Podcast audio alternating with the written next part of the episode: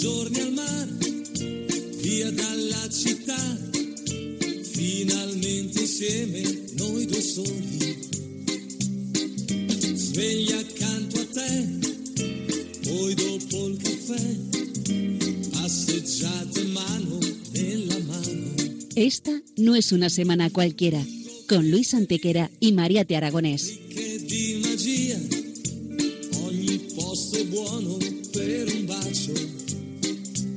Hola a todos, bienvenidos una vez más al programa Esta no es una semana cualquiera en Radio María, con un servidor de ustedes Luis Antequera. y Mariate Aragonés.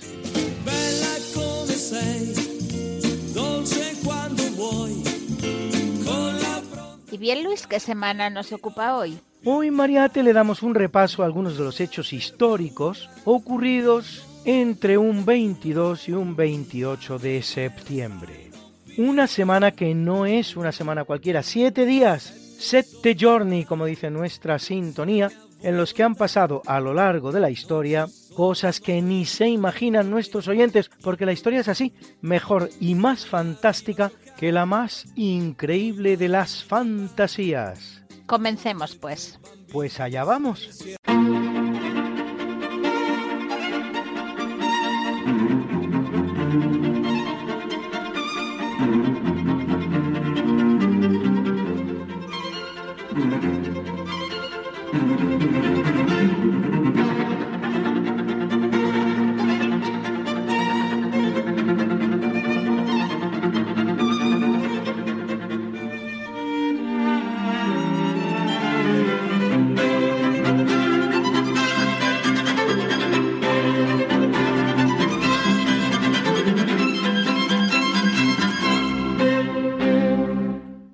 En 66 después de Cristo, el emperador romano Nerón Claudio César Augusto Germánico, conocido simplemente como Nerón, funda la Legio Prima Italica, una de las más reconocidas entre las legiones romanas.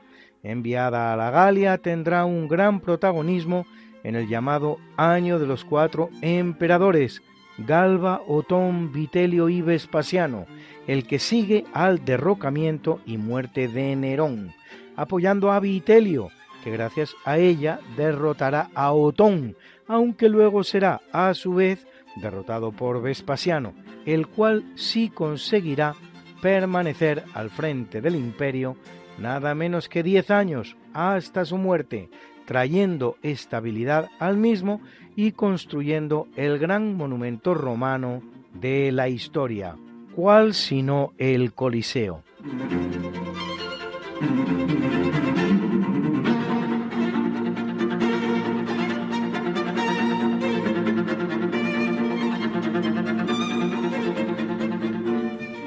En 622, Mahoma completa la égira, desde la Meca hasta Medina.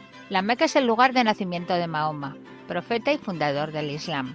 En 610, en una cueva en la montaña Ira, Mahoma tiene una visión en la que el arcángel San Gabriel, en nombre de Dios, le dice, recita, que eso y no otra cosa es lo que significa la palabra Corán. Recita el mensaje de Dios, bien entendido. Las visiones continúan y poco después Mahoma ha reunido en la Meca a un numeroso grupo de partidarios, despertando el recelo del clan Quraisí, señores de la ciudad.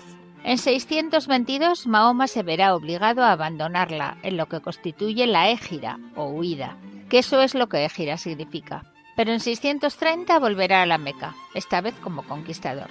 A su muerte en 632, Mahoma deja ya una comunidad muy organizada, regida por los principios del Corán, aunque todavía son meramente orales, pues el libro no se escribe hasta el año 650 más menos, durante el reinado del califa Uthman.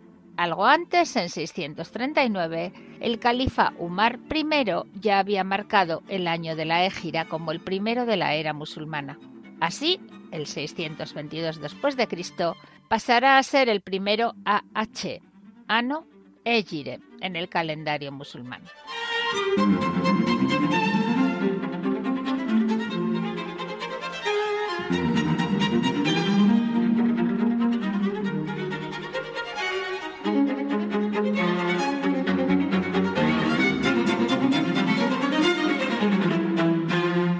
Loli Carrasco, concejal que fuera del manchego ayuntamiento de Montiel e historiadora, nos evoca una de las principales figuras relacionadas con tan bella villa, don Pedro I de Castilla, conocido por unos como Pedro I el Cruel y por otros como Pedro I el Justiciero, muerto en la misma en trágicas circunstancias, de hecho asesinado por su hermano en el año de 1369.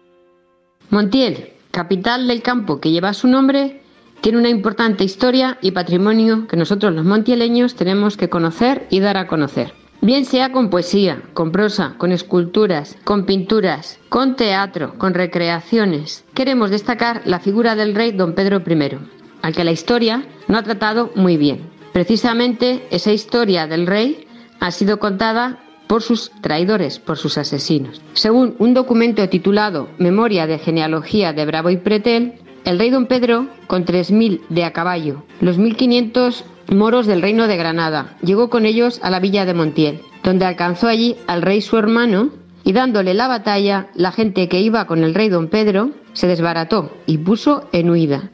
Y el rey don Pedro se encerró en Montiel, en donde, valiendo desesperado al socorro, se puso en poder de don Beltrán Claquín. Y estando en su tienda, entró el rey don Enrique, su hermano, y le mató a puñal, en viernes 23 de marzo de 1369, por el cual quedó Pacífico rey de Castilla y León. En esta razón, el alcaide del castillo de Montiel da testimonio de este hecho, alcaide que ofreció al rey refugio en el castillo de la Estrella. Si analizamos con detalle este texto, nos aporta interesante información. Normalmente, en un estudio de genealogía, se hace referencia a la recapitulación de aquellas personas que forman parte del árbol familiar, sus cónyuges, hijos, abuelos, hermanos, etc. Juan García Pretel da testimonio de un acontecimiento muy importante ocurrido en Montiel en aquellos momentos, la muerte del rey don Pedro. En segundo lugar, nos cuantifica los caballeros y moros que apoyan al rey. Por lo tanto, aquí se libró una gran batalla.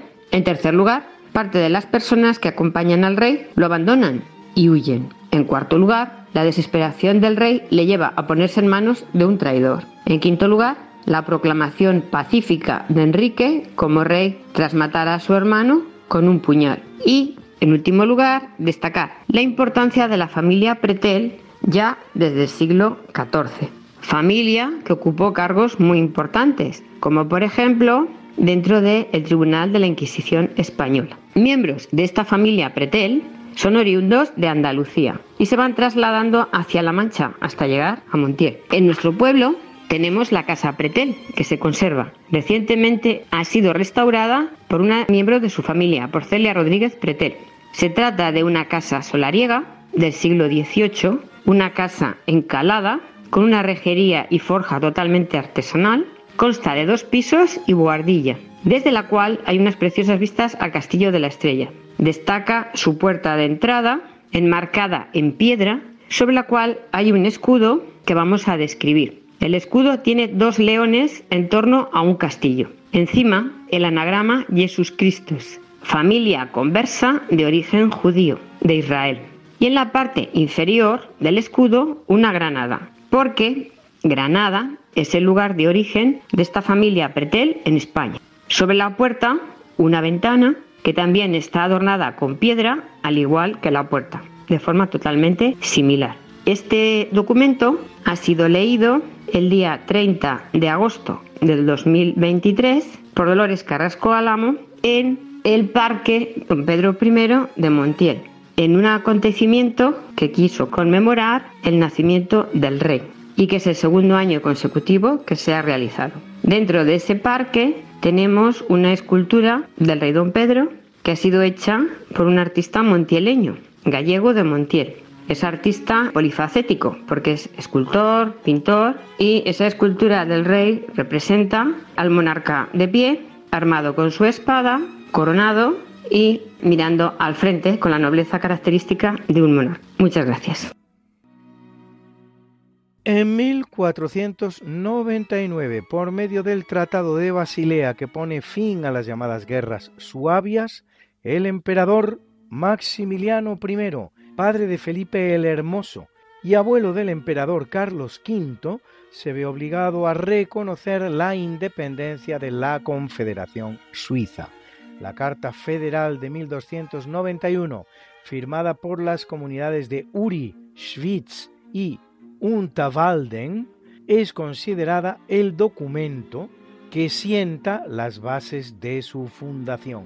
A los tres cantones originales se unirán en 1353 los de Glaris y Zug, y las ciudades de Lucerna, Zúrich y Berna, formando la antigua confederación de los ocho cantones, que es la que se independiza con ocasión de las guerras suavias.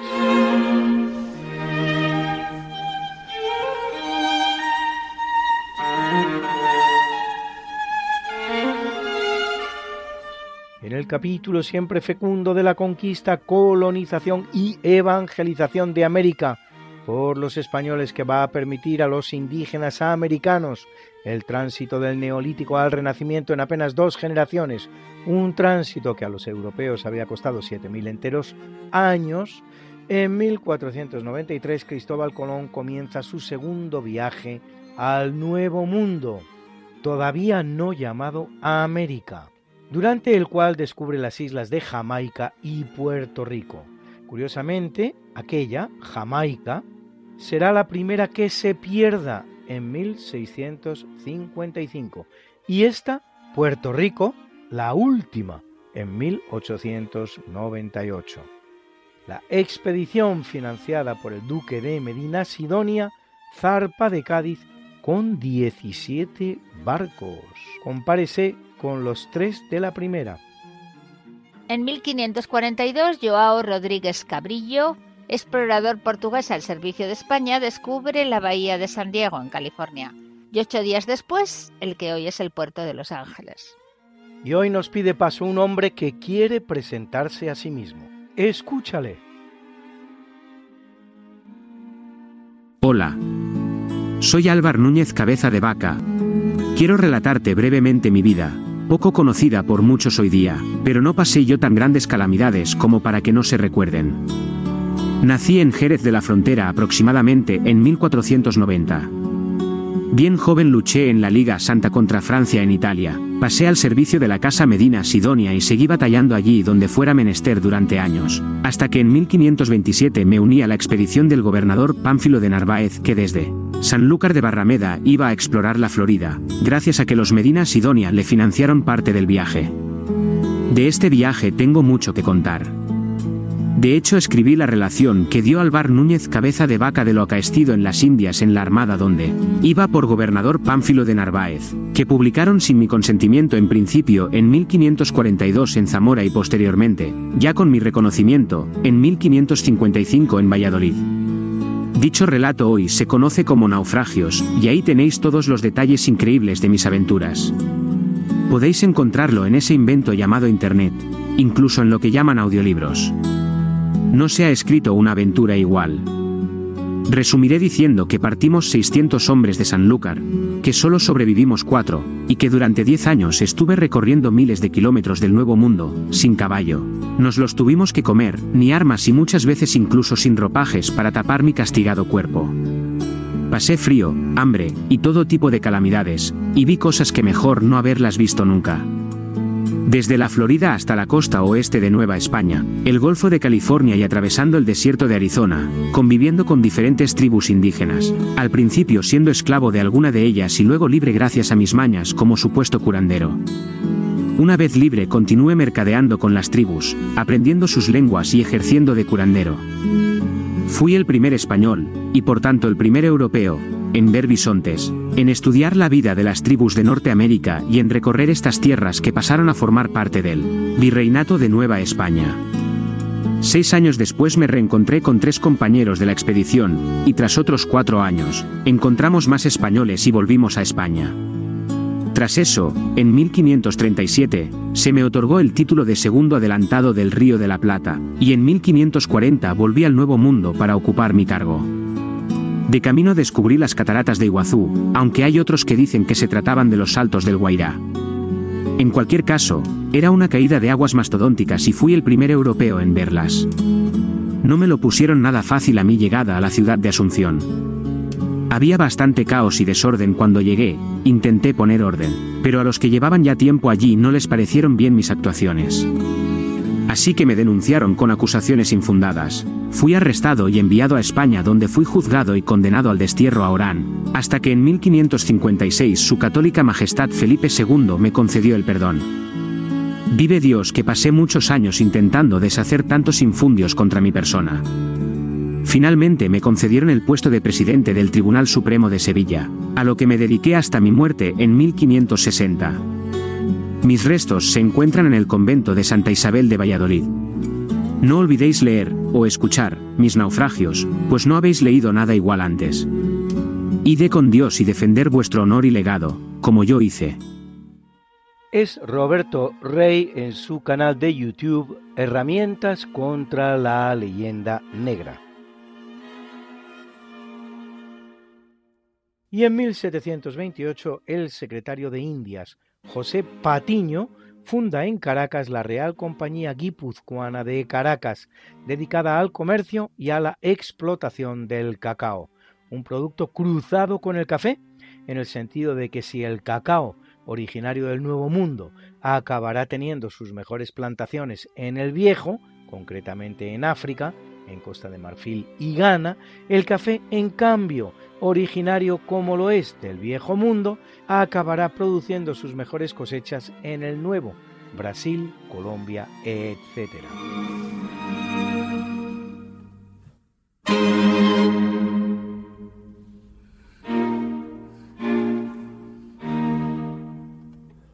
Ramón Morales nos trae a dos grandes de la literatura española, Quevedo y Cervantes.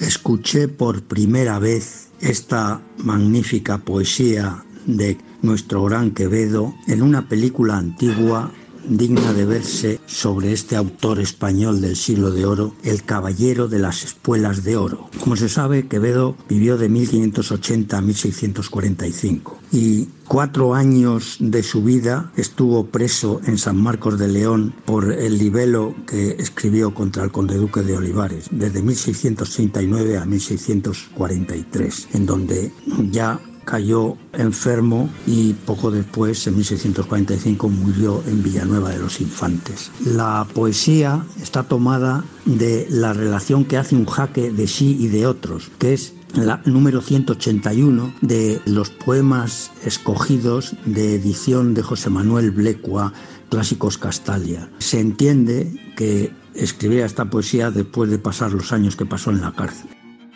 Todo este mundo es prisiones, todo es cárcel y penar. Los dineros están presos en la bolsa donde están. La cuba es cárcel del vino, la troje es cárcel del pan, la cáscara de las frutas y la espina del rosal. Las cercas y las murallas cárcel son de la ciudad, el cuerpo es cárcel del alma, y de la tierra la mar. Del mar es cárcel la orilla, y en el orden que hoy están es un cielo de otro cielo, una cárcel de cristal. Del aire es cárcel el fuelle, y del fuego el pedernal. Preso está el oro en la mina, preso el diamante en Ceilán. En la hermosura y donaire presa está la libertad, en la vergüenza los gustos, todo el valor en la paz. Pues si todos están presos sobre mi mucha lealtad, nueva cárcel es mi cielo, diez años sin escampar. Se entiende que escribiera este poema después de haber estado cuatro años preso en San Marcos de León, desde el 7 de diciembre de 1639 hasta junio de 1643. Por fin murió Quevedo en Infantes el 8 de septiembre de 1645. Y por fin, como el tiempo pasa, voy a leer una cosa que escribió también Cervantes sobre el tiempo. Ayer se fue, mañana no ha llegado, hoy se está yendo sin parar un punto. Soy un fue y un será y un es cansado. Ramón Morales Gracias Ramón, interesantísimas reflexiones de dos grandes autores de nuestro siglo de oro, don Francisco de Quevedo y Villegas y don Miguel de Cervantes Saavedra sobre ese tiempo que a todos se nos escapa entre las manos.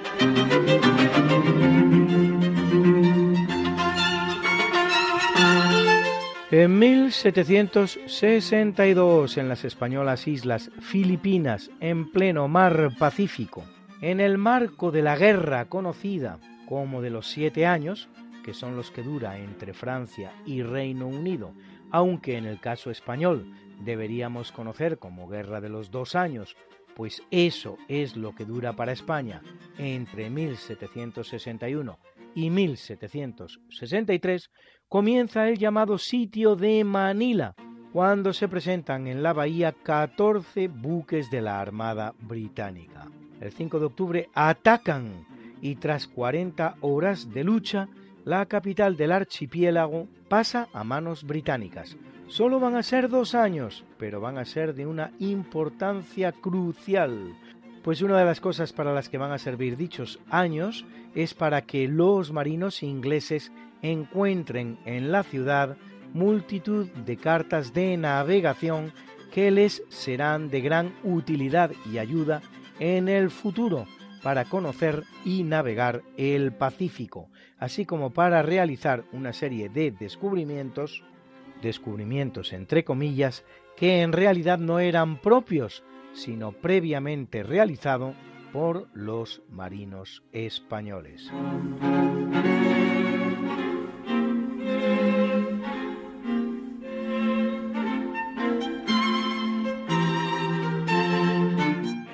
1782, Gran Bretaña alcanza un acuerdo de paz con los Estados Unidos al reconocer su independencia.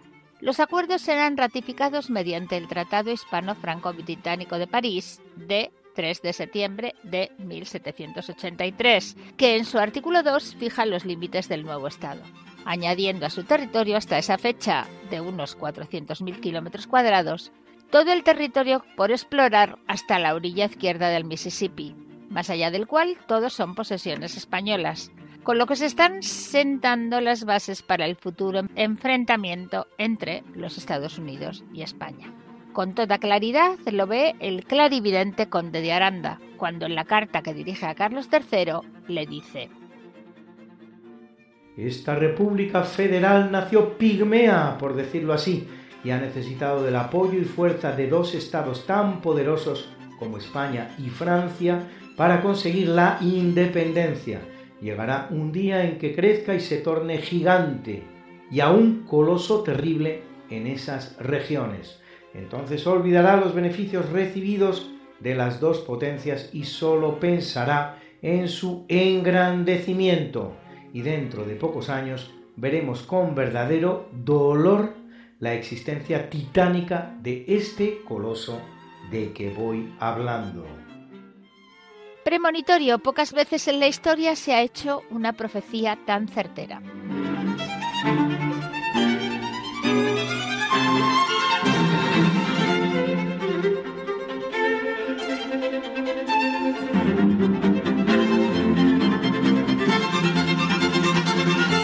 En 1792 la Convención Nacional Francesa propone la adopción de un nuevo calendario republicano su principal objetivo, amén de sustituir el tradicional con reminiscencias cristianas, era adaptar el calendario solar al sistema decimal.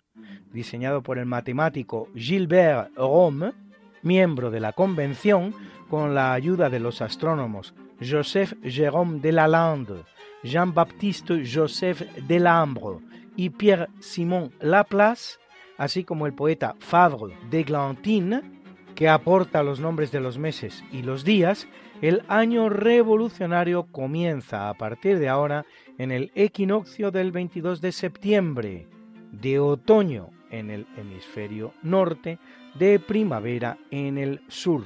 Tiene 12 meses de 30 días cada uno, llamados vendimiario, brumario, frimario, nivoso, pluvioso, ventoso, germinal, floreal, pradeal, mesidor, termidor y fructidor. Los cinco días, seis en años bisiestos, que faltan hasta completar el año solar, se añaden al final del mismo y conmemoran las fiestas revolucionarias, a saber, la fiesta de la virtud, la fiesta del talento, la fiesta del trabajo, la fiesta de la opinión, la fiesta de las recompensas y la fiesta de la revolución. Estos días serán conocidos como los Sanculótidos, en honor a los sans-culottes, literalmente sin calzones, así conocidos los miembros más desfavorecidos de la sociedad francesa, que habían nutrido buena parte de los primeros activistas de la Revolución Francesa.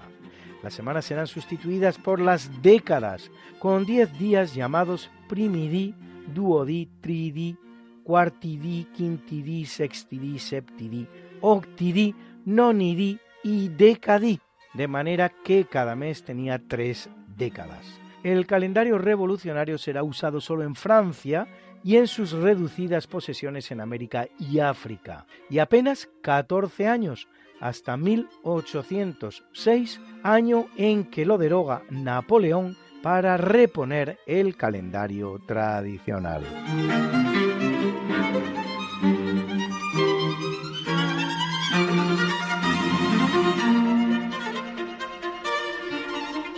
En 1821, en el marco de la Guerra de Independencia de Grecia, tiene lugar el segundo de los tres días de la masacre de Trípoli, en la que el ejército griego tortura y asesina a 30.000 hombres, mujeres y niños, la mayoría turcos y algunos judíos. La revancha no será más benévola. Un año después, los turcos envían un ejército a la isla de Quíos, con la orden de matar a todos los hombres de más de 12 años, a todas las mujeres mayores de 40 y a todos los niños de menos de dos, reduciendo el resto a la esclavitud, con un saldo de 25.000 muertos y 45.000 esclavos. 5.000 personas logran huir de la masacre.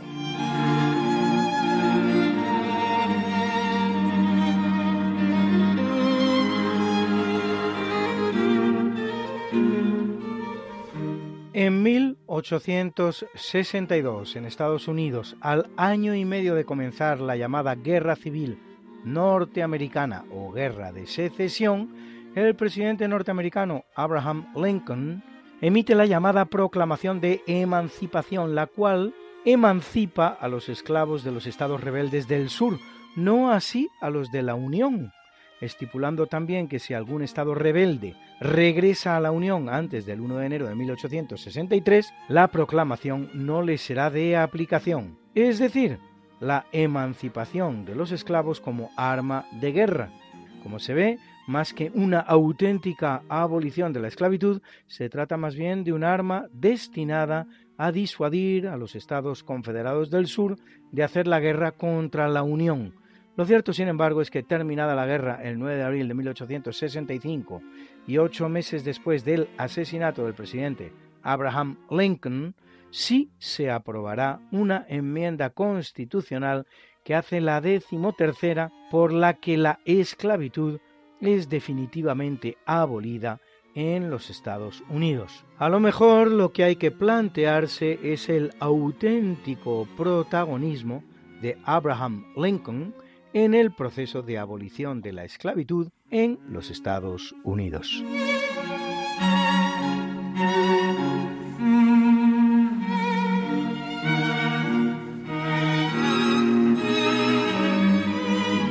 En 1862, Otto von Bismarck es elevado a la presidencia del gobierno y ministro de Negocios extranjeros de Prusia por el rey Guillermo I, concentrándose desde el primer momento en una serie de reformas y mejoras del ejército prusiano para acometer lo que es el gran objetivo del que será su largo gobierno. De 28 años, la unidad de los territorios germánicos del centro de Europa y la elevación del rey de Prusia, Guillermo I, a la condición de Kaiser, vale decir emperador, la palabra Kaiser viene del latín César, de todos los alemanes. Será también el creador de la triple alianza con Italia y Austria-Hungría para aislar a Francia y el vencedor de la guerra franco-prusiana contra la Francia del Segundo Imperio de Luis Napoleón III. en 1890 será cesado por Guillermo II, con el que se había enfrentado en varios temas y ocasiones, después de haber ejercido como el verdadero hombre fuerte de Europa continental durante más de un cuarto de siglo.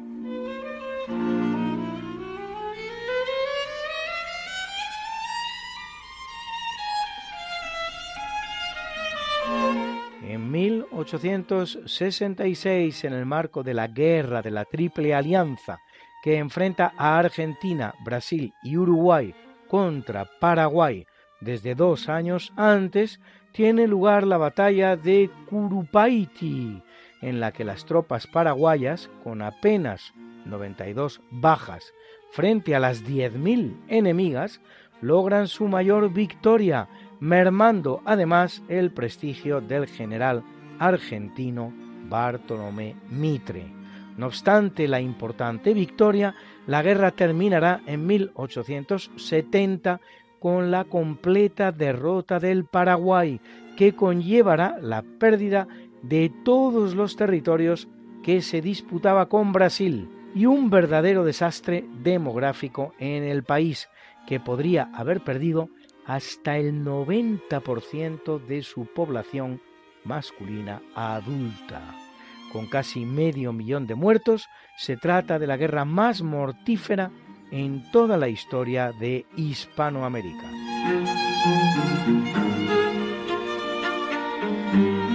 Vicente Castellanos le pone música a un bello poema de Alfredo Sánchez. Con él hacemos una breve pausa musical.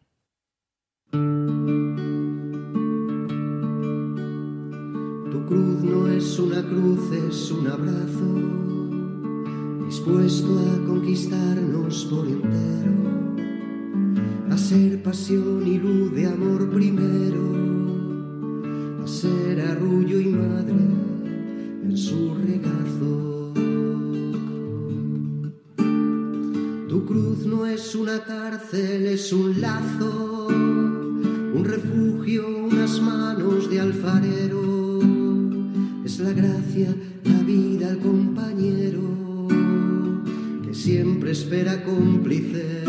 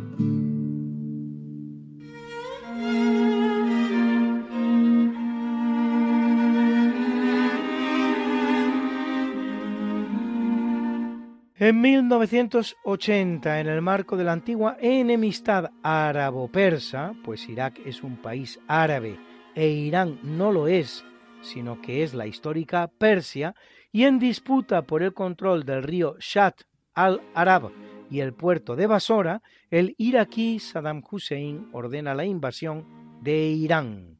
Tras unos avances iniciales, la ofensiva iraquí será rechazada.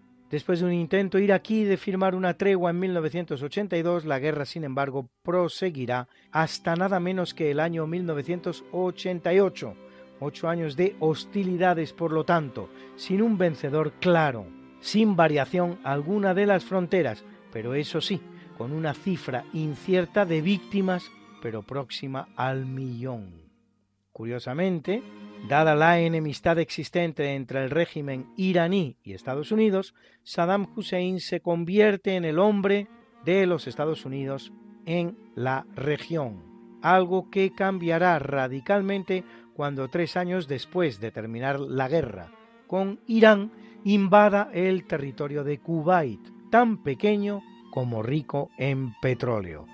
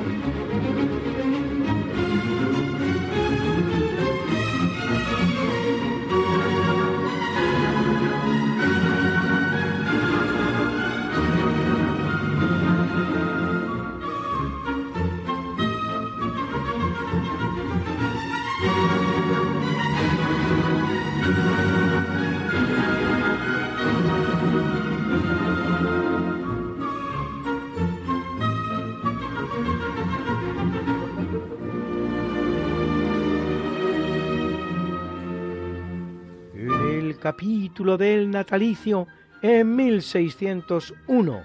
Hija de Felipe III de España y de Margarita de Austria, nace en Valladolid Ana de Austria, que será reina de Francia en cuanto esposa de Luis XIII y madre de Luis XIV, el llamado Rey Sol.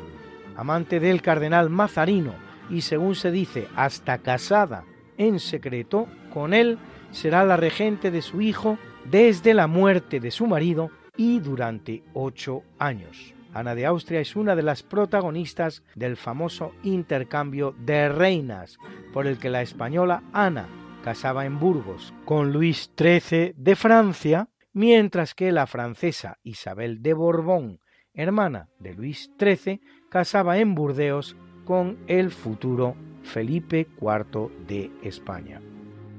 En ambos casos por poderes. Nadie piense que ninguno de los dos reyes se desplazó al país vecino para protagonizar su propio enlace. Es más, si en el caso de Luis XIII de Francia el matrimonio se consumará al poco tiempo, en el de Felipe IV de España, teniendo la novia como tenía 13 años, no se hará sino cinco años después.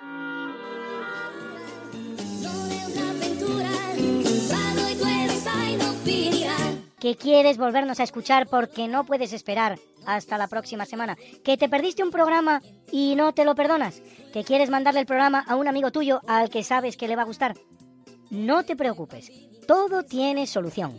¿Conoces nuestro podcast? Introduce en la red Podcast Radio María Esta no es una semana cualquiera y entrarás en el mundo mágico de la historia, con todos los programas que hemos emitido hasta la fecha miles y miles de minutos de historia de la buena, contada con honestidad, con rigor, de manera escueta y entretenida.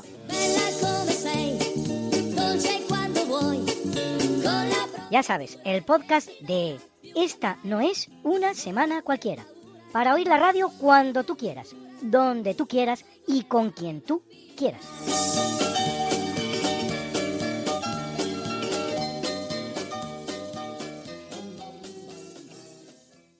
Y también en Spotify, Google y Apple Podcast.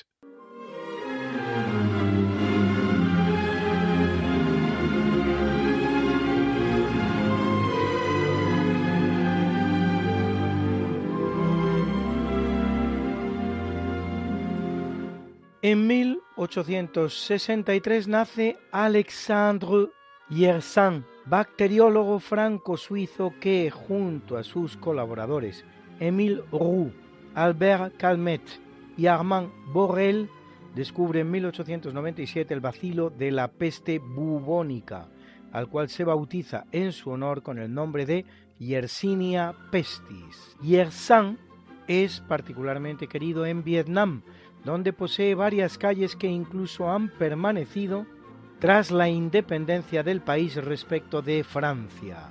Su casa es hoy un museo y su tumba en Suoi Dau una pagoda muy visitada. El epitafio sobre su tumba lo describe como benefactor y humanista, venerado por el pueblo vietnamita.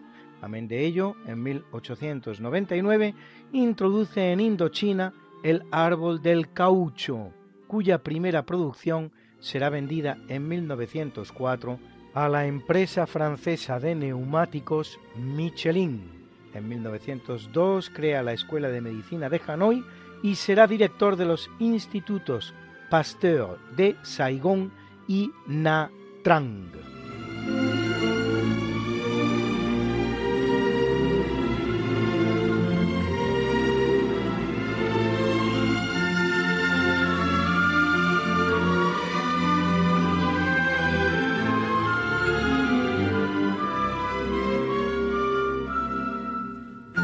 Nace en 1905 Severo Ochoa, bioquímico español, Nobel de Química 1959, que realiza importantes contribuciones en distintos campos de la bioquímica y la biología molecular. Las aportaciones de Severo Ochoa a la ciencia son de lo más variado. Descubre dos enzimas, la citrato sintetasa y la piruvato deshidrogenasa. Consigue la síntesis del ácido ribonucleico y realiza trabajos dirigidos al descubrimiento del código genético, la biosíntesis intracelular de las proteínas y aspectos fundamentales de la biología de los virus.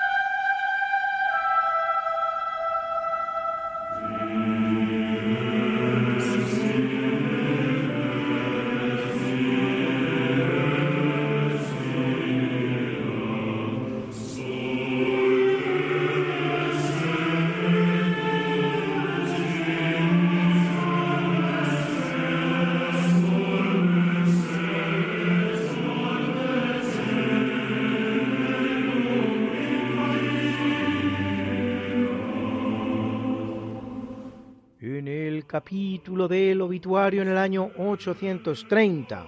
En la ciudad de Córdoba fallece Abul Mutarraf Abdarrahman ben al-Hakam, más conocido como Abderrahman II, hijo y sucesor de Alaquén I, cuarto emir Omeya de Córdoba, que reina nada menos que 30 años. Engrandece y enriquece la ciudad de Córdoba, realiza la ampliación de la mezquita poniendo al frente de los trabajos a los eunucos Nasser y Masrur, y funda las ciudades de Murcia y Calatrava. Fomenta las ciencias, las artes, la agricultura y la industria. Introduce en Al-Ándalus el sistema de numeración indo-árabe, llamado de posición, con base decimal. Atrae a Córdoba a los más ilustres sabios de su época, así el músico Ziryab o el alfaquí Yaya, mientras él mismo cultiva la poesía siendo autor de un libro titulado Anales de Al-Ándalus.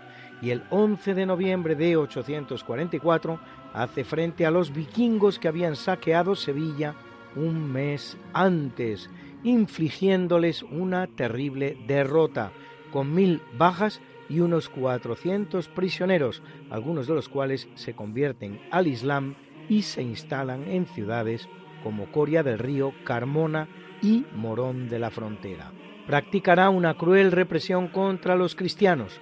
Así, inicia su reinado crucificando al ministro de Hacienda de su padre, el cristiano Rabí.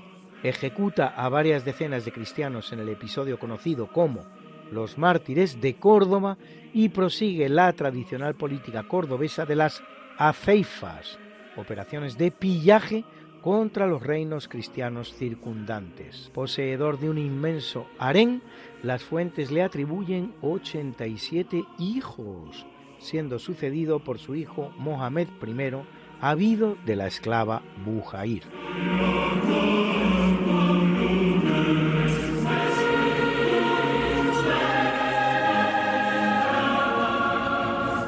En 1541 muere el médico, astrónomo y alquimista suizo Philippus Aureolus Bombast von Hohenheim, más conocido por el seudónimo que él mismo se da para Celso, semejante a Celso, el famoso médico romano del siglo I, autor del Tratado de Medicina.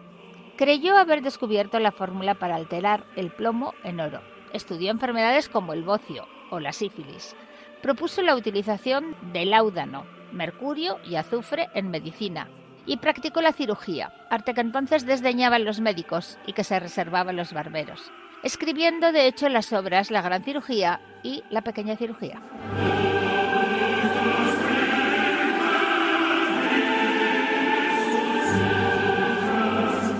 Corre el año de 1554 cuando en Ciudad de México muere Francisco Vázquez de Coronado, conquistador español nacido en Salamanca, que, llegado al virreinato de Nueva España en 1535, será el jefe de la expedición que entre 1540 y 1542 recorre en los actuales Estados Unidos los territorios occidentales de Arizona, Nuevo México, Texas, Oklahoma y Kansas, durante la cual se producirán muchos eventos relevantes. Así, uno de sus componentes García López de Coronado, descubre el Gran Cañón del Colorado.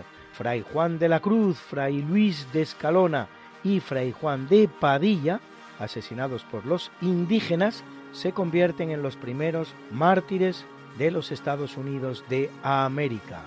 Y para que se vea la naturaleza de lo que fue la conquista española de América, Vázquez de Coronado será denunciado por crueldad con los indígenas por el visitador Francisco Tello de Sandoval, siendo declarado inocente.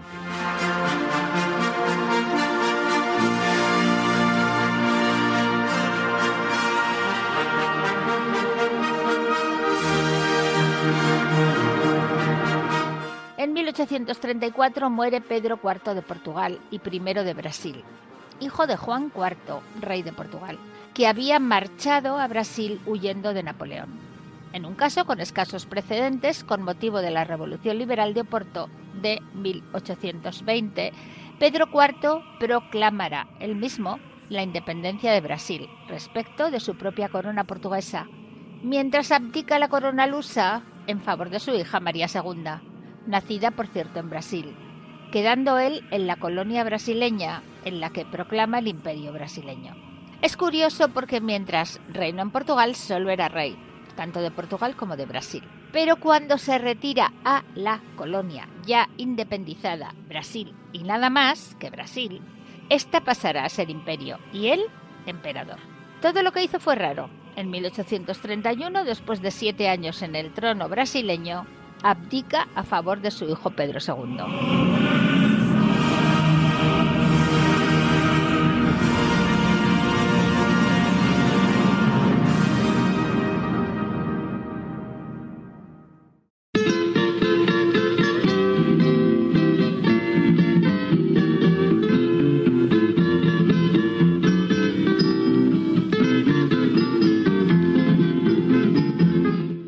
El gran Alberto nos trae la vida de Diego Suárez Montañés, soldado asturiano de la mano del cual vamos a conocer una curiosa actividad que llevaban a cabo tantos soldados de fortuna en el siglo XVI e incluso posteriores. Diego Suárez, el montañés, era un soldado y escritor asturiano que a la edad de 17 años se fue de su casa y estuvo vagando por Castilla haciendo distintos trabajos, incluso llegó a trabajar en las horas del Escorial, pero esta vida no le satisfacía, así que sentó plaza como soldado y el primer destino que le mandaron fue a Orán, el primero y el único, estuvo 25 años sirviendo allí. Primero fue como soldado de obra y de armas, esto es que era albañil y soldado cuando lo requería la situación, y ya a partir del tercer año ya fue nada más que fue soldado de armas.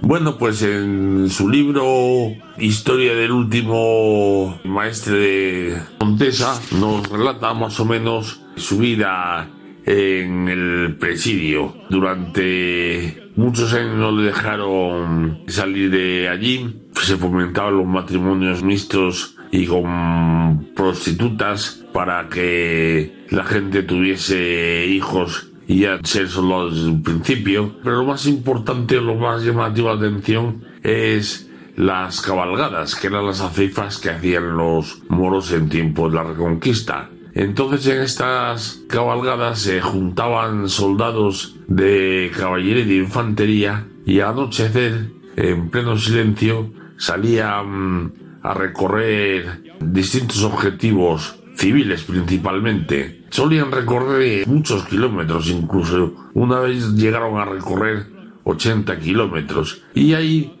pues arramplaban con todo lo que había, cabezas de ganado, personas, cosechas, y luego venía la parte más difícil, que era volver a la ciudad, porque la gente estaba más preocupada eh, conservando lo que había conseguido que mantener el orden de la marcha.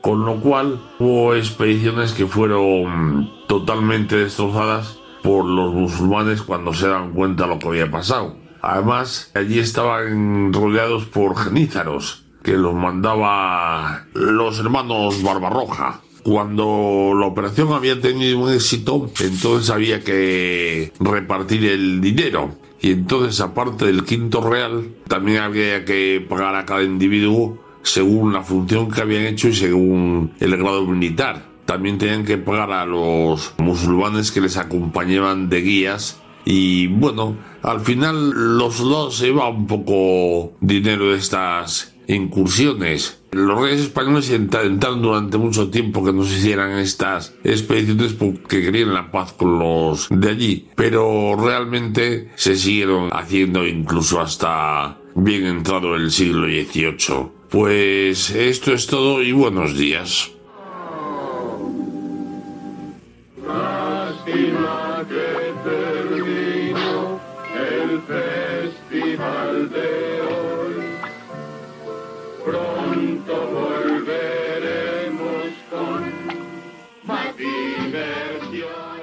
¿Y qué le vamos a hacer si es así? Esto se acaba, queridos amigos.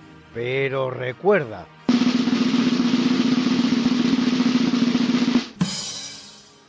Una mentira no se convierte en verdad porque todo el mundo crea en ella. Mahatma Gandhi. Mahatma Gandhi fue un activista indio que luchó por la independencia de la India y también del Pakistán, aunque luego uno y otro país se separaran, respecto del imperio británico, con la premisa de hacerlo mediante un movimiento pacifista de desobediencia civil no violenta, que finalmente consiguió lo que buscaba en el año 1947. Mahatma se llamaba en realidad Mohandas Karamchand Gandhi. Mahatma, del sánscrito Maha, grande, y Atma, Alma es el sobrenombre que le pone el escritor igualmente indio Rabindranath Tagore, Nobel de Literatura 1913. Y de igual manera que lo hacemos en cada programa, presentamos para terminar la mucha buena y variada música que nos ha acompañado hoy como siempre. Y en el tercio de eventos nos ha acompañado el cuarteto número 6 en si bemol mayor de Ludwig van Beethoven, interpretado por el Emerson String Quartet, que formaban Eugene Drucker y Philip Setzer al violín, Lawrence Datton a la viola y Paul Watkins al cello. En el natalicio hemos escuchado las danzas húngaras de Johannes Brahms, interpretadas por el London Festival Orchestra que dirigía Alfred Scholz. Y en el obituario hemos tenido el gran placer de escuchar la gran misa de difuntos de Héctor Berlioz, en la versión que hacía el coro de la radio WVDR, la Orquesta Sinfónica de la WVDR y el coro filarmónico checo de Brno bajo la batuta de Yuka Pekka Saraste. Nos ha acompañado también una bonita canción, obra de Vicente Castellanos, interpretada por él mismo, en la que pone música a un poema de Alfredo Sánchez. Tu cruz no es una cruz.